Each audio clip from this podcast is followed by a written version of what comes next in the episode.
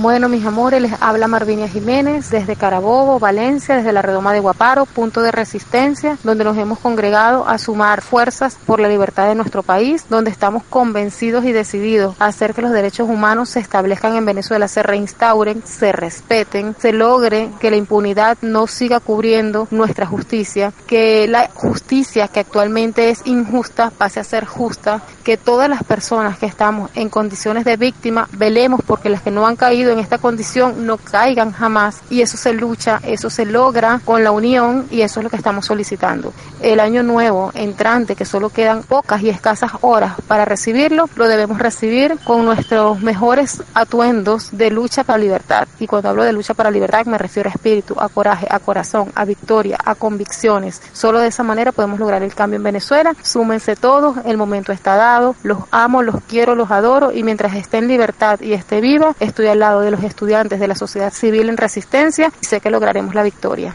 Los quiero mucho, los amo, los adoro y en caso de que pase algo a Marvinia, sigan la batalla, sigan la pelea porque aquí no hay líderes, pero sí hay muchos y todos somos importantes para luchar y para pelear en todos los ámbitos que sea necesario. Me refiero a los jurídicos, me refiero a la calle, me refiero absolutamente a todos. Suerte, los amo y estaremos viéndonos constantemente.